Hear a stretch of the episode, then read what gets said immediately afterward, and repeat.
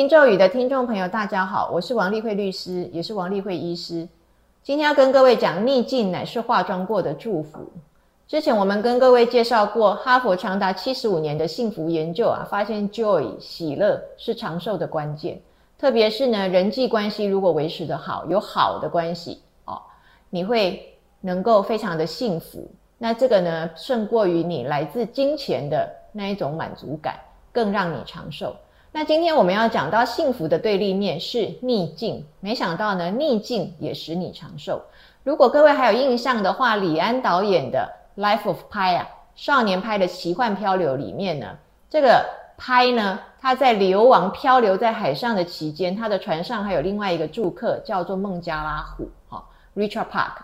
然后呢，这只孟加拉虎事实上代表的就是我们人生当中的逆境，它呢跟这个拍一起在海上漂流，一个狭小的船舱已经非常的为难了，生存极其不易。结果呢，还有一只孟加拉虎随时在那里虎视眈眈，可能会吃掉拍。这个故事的情节就是告诉我们呢，少年拍因为这个孟加拉虎的存在，他几乎无时无刻都不得不提高警觉，战战兢兢，不敢有丝毫的松懈和懒怠。但因为这样呢，反而使他呢有够强的生存力、跟意志力、跟企图心，因为他不想要被孟加拉虎吃掉，所以呢保住了他的性命，在海上漂流了一百八十几天之后呢，他就幸运的存活下来。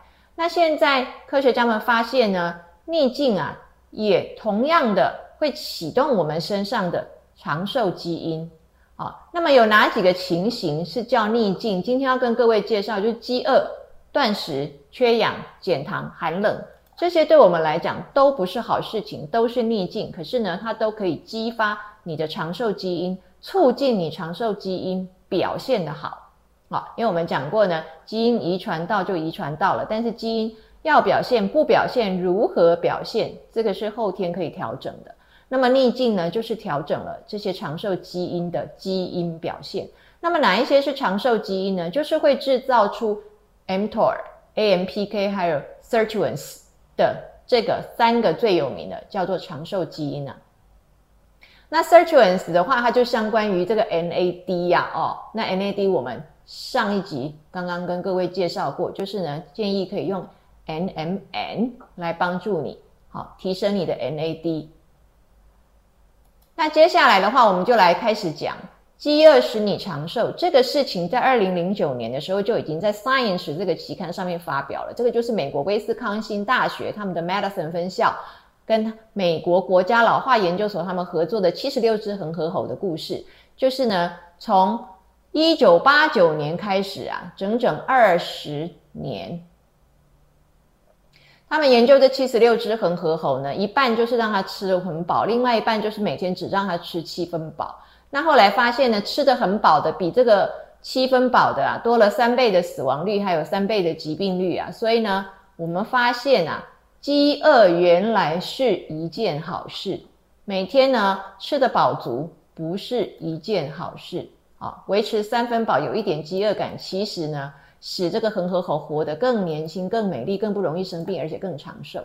那么饥饿可能的好处呢，被认为是呢。你不吃东西的时候，你头脑会清醒，所以你的脑部的运作功能会好，所以有更高的竞争力呢去做你想要做的事情。如果在动物的话呢，就可以让它有更高的竞争力呢，更清醒的脑呢去寻找食物啊。然后如果动物吃的很饱的话，就开始睡懒觉。那再来的话呢，因为脑部的神经连接活动好嘛，所以呢学习力就好，记忆力就好。另外是呢，饥饿会降低胰岛素。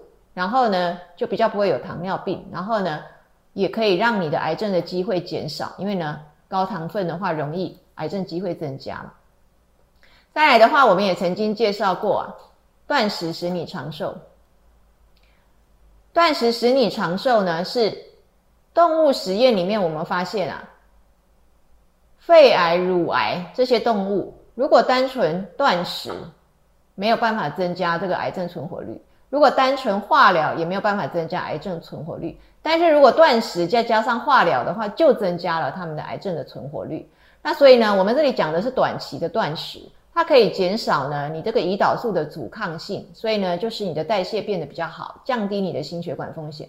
那更重要的是，它可以促进你这个细胞里面的小马达，我们叫做立腺体，促进你的立腺体的功能良好，制造能量良好，就是呢你的产能会好。然后它也可以增强你的 DNA 的修复哦，就是呢也会去改善你的甲基化，促进你的干细胞再生。再来的话，要讲到糖分的问题了。糖就是一个让人家很快乐的事情啊，没有糖就是一个让人家不舒服的事情，所以也算是一种。对身体来讲是一种逆境。那糖让我们这么快乐呢，就是一种幸福嘛。但是呢，高糖分的话是使你的血糖快速升高、快速满足，释放出脑内的多巴胺，让你充满了愉悦感啊。而且呢，也会释放出血清素，让你有满足感。所以呢，你吃了糖之后啊，因为这个高糖分呢，立即性的释放了这些啊，让你非常愉悦的。多巴胺和血清素，所以你就会很容易成瘾，你会对糖依赖。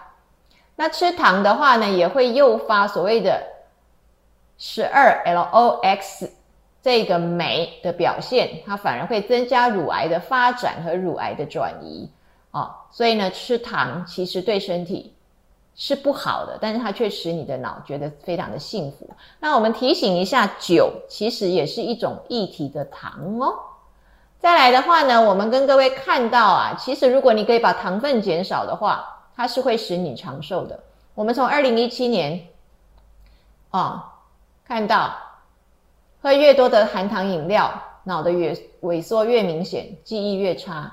二零一八年哦，发现呢高糖分会让你的认知功能下降。二零一九年。高糖分跟阿兹海默症的关系，在阿兹海默症的国际会议里面呢，发现糖分摄取量最高的人比最低的人得阿兹海默症的机会呢高出三成。爱吃含糖可乐的人呢，风险高出快要五成。二零一九年的话呢，又有研究推出来表示，如果呢你喜欢高热量、高糖分的食物的话，你的海马回会造成短期记忆的缺损，这个也是一种失智症的前兆，失去短期记忆。好，所以呢，痛苦一下，减少你的糖分摄取哦，不要让大家自己吃糖吃的这么嗨，这也会使你长寿。再来是呢，间歇性的缺氧会使你长寿，这个我们也介绍过，这个 bullhead whale，这这个是公头鲸哦，是哺乳类里面最长寿的生物，因为它们的生活呢非常的艰辛又冷，然后呢又缺食，好，就是缺食，哎，少食。缺食少衣啊，还是什么都没有，就是很饿的意思啊。然后他们被迫呢，不得不间歇性断食，又间歇性缺氧，结果呢，反而触发了他们立腺体，就是我们这个细胞里面的小马达的回春机制啊，所以他们可以长寿到两百岁。再来跟各位讲的是，寒冷也可以使你长寿，寒冷也是一件不舒服的事情，对人来讲也是逆境。但大家通常都知道，寒带的人比热带的人啊，平均寿命还要长。那我们介绍就是呢，说西藏啊、巴基斯坦啊、阿富汗这个所谓的这个喜马拉雅山高山上啊，他们这个人的平均寿命呢，都可以比我们多十五到二十岁嘛，哦。那么美国曾经有一个研究是，这个怀俄明州啊，这种很冷的地方啊，他们大概平均就是比其他地方可以多二点二岁，这样活得稍微久一点啊，哦。因为它毕竟怀俄明州没有像这个呃喜马拉雅山又高又缺氧又冷啊。然后我们也说呢，如果在瑞士啊，住在这个阿尔卑斯山上住的越高的，就越没有缺血性的心脏病，越可以活得久。那这个科学家们也已经证实了，这个发表在《Nature Aging》这个期刊杂志上面呢。他说呢，他们找到这个为什么越冷啊，平均寿命可以越长啊？冷造成长寿的原因，他们发现，在低温如果十五度的时候呢，会透过 PA 二八伽马诱导。